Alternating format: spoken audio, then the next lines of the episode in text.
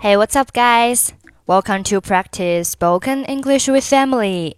欢迎收听和 Emily 一起练口语。我是 Emily。Okay, today we're going to talk about job. 今天我们要谈论关于工作的话题。在今天的对话当中，你会听到这样几句话：His probation period is up tomorrow, and I don't think he's ready to pass. He has no authority. He's a hard worker, but no one listens to him. There's an opening in the creative design department. OK，我们看第一句话。His probation period is up tomorrow, and I don't think he's ready to pass. 在这里 ，probation period 表示试用期，试用期满了就是 probation period is up. His probation period is up tomorrow, and I don't think he's ready to pass. 到明天，他的试用期就满了。不过我觉得他合格不了。His probation period is up tomorrow, and I don't think he's ready to pass. 第二句话，He has no authority. He's a hard worker, but no one listens to him.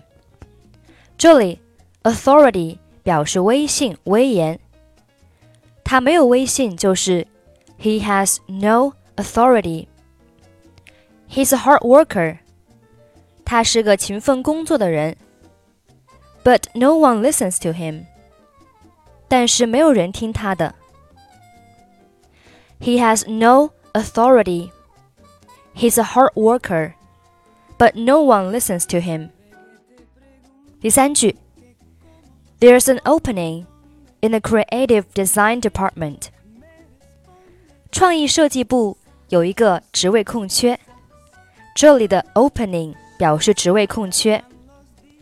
Creative design department 表示 创意设计部。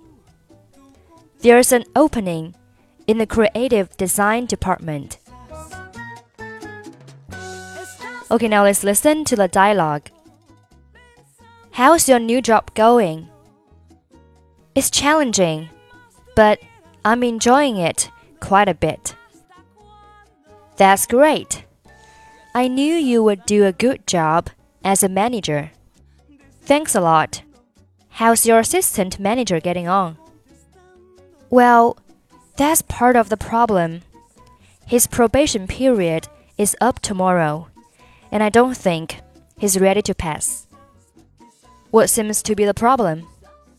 Well, he was supposed to be able to learn his job in 30 days, but he just doesn't seem to know what he's doing. If you gave him another 30 days, do you think he could figure it out by then? To be honest, he has no authority. He's a hard worker, but no one listens to him.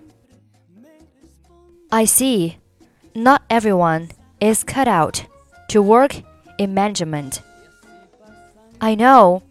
It'd be great if we could transfer him to a department where he doesn't have to work with people. There's an opening in the creative design department. It involves working with computers. That's perfect. I'll let him know tomorrow. Thanks. Okay, that's pretty much for today. 如果您想参与本期节目的跟读版本以及语音打分，欢迎您关注我们的微信公众号“英语主播 Emily”。在公众号里回复“节目”两个字就可以加入， 或者你也可以关注我们的抖音号“英语主播 Emily”，获取更多英语内容。